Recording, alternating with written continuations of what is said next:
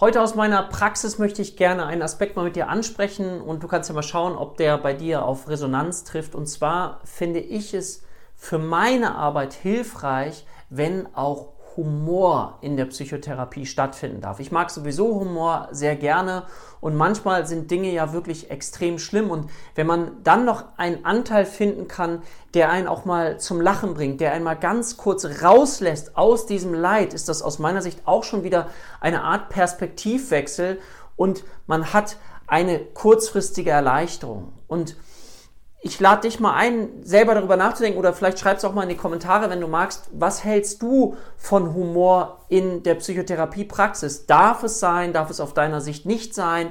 Bei gleichzeitiger, das ist mir ganz wichtig, Würdigung des Leids. Aber in diesem Wechselspiel halte ich das in der Psychotherapie für total sinnvoll und auch hilfreich. Wie ist deine Meinung dazu?